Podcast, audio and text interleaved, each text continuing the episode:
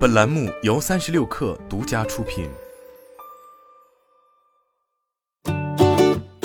本文来自三十六氪，作者邱小芬。昨日晚间，小米发布了数字高端旗舰系列小米十三系列米 U 十四操作系统和五款的 EOT 产品，被雷军称为高端化战略三年答卷之作。小米十三系列主要是在处理器、影像和电池管理等方面做了关键升级。首先，小米一三系列全系搭载了第二代骁龙八移动平台，这颗芯片的 CPU 多核性能提升了百分之三十七，GPU 性能提升了百分之四十二。第一代骁龙八芯片的功耗问题一直备受诟病，而这一问题在这一代得到了明显的改善。据介绍，第二代骁龙八性能在达到上一代峰值时，只产生原来一半的功耗。相比上一代小米十二系列，小米十三系列在影像上做了战略上的调整。此前，徕卡专业影像能力主要集中在小米十二秒 Ultra，而在这一系列中，徕卡的功能下放到了小米十三全系列中。具体体现在小米十三全系都搭载了七十五毫米徕卡长焦镜头，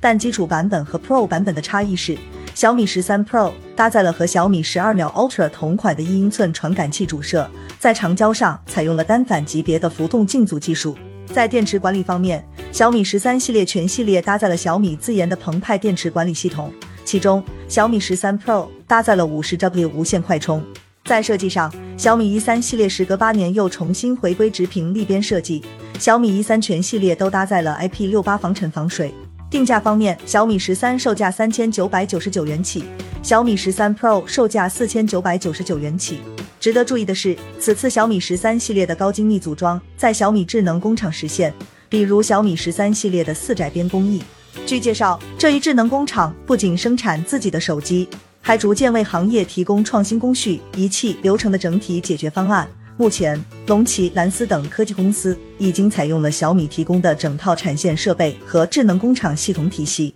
手机之外，这次小米发布会上还发布了几款 IoT 产品。其中比较值得关注的是小米首款桌面小主机。据介绍，这款产品是小米联合英特尔打造，机身只有零点四四四升，是传统十五升主机的三十分之一，是目前市面上最小的桌面主机，售价为三千六百九十九元。此外，小米 Sound Pro 七音箱售价九百九十九元，小米 Watch S 二定价九百九十九元起，小米万兆路由器定价一千七百九十九元，小米 Buds 耳机定价六百九十九元。